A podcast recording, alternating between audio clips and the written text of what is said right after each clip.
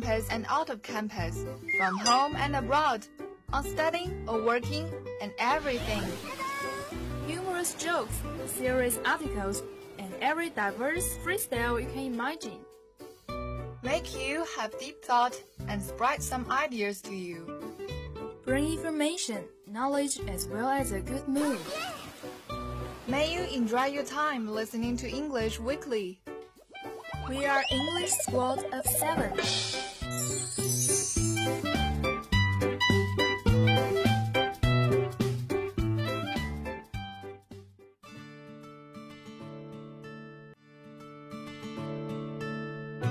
Hello everyone, welcome to today's radio. I'm host Gail. I'm Jocelyn, the host. Now, life is almost inseparable from mobile phones. How much do you know about mobile phones? Ah, all I know is that in 1902, an American named Nathan Stubblefield made his first radiophone outfit in a country house in Murray, Kentucky. In April 1973, Martin Cooper, a famous engineer from Motorola, invented the world's first mobile phone for civilian use. Why do you ask, Gail? Well, in fact, mobile phones are the theme of the show. With the rapid development of modern science and technology, mobile phones are more and more accepted by the public because of their portability, novelty, functionality, and interaction. Especially, it not only has the traditional functions of answering phone calls and sending short messages, but also has the functions of online shopping, games, photography, email management, and participating in online social activities. With the rapid development of economy and wireless network technology, mobile phones, especially smartphones, are becoming more and more popular and become the most popular and favorite media for young people. Whether at home, on the road, or in the office, people can be seen using mobile phones anytime and anywhere. It goes without saying that mobile phones have become an indispensable part of people's daily life. The emergence of mobile phones has greatly changed our way of life. Mobile phones can record the phone of teachers and classmates so that they can get help from others when they encounter learning or life problems. At the same time, the short messages function of mobile phones can let students say some embarrassing words in person, increase communication, and make mobile phones able to see.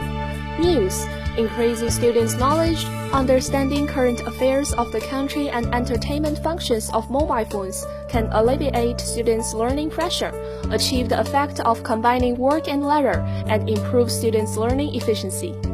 The popularity of various mobile phone software has provided us with great convenience in the way of learning, making friends, shopping, and other aspects of clothing, food, housing, and transportation.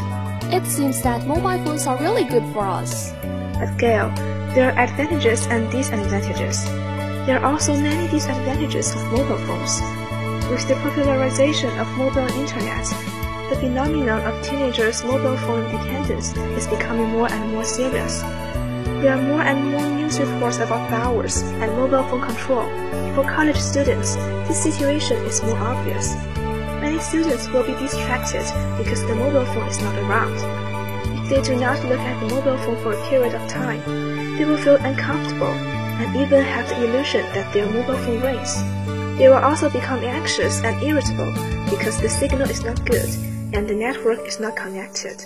Yes, there are more and more drawbacks. For example, when students play with mobile phones in class, they will distract their attention from the teacher's lectures. When driving, using mobile phones will greatly increase the incidence of car accidents.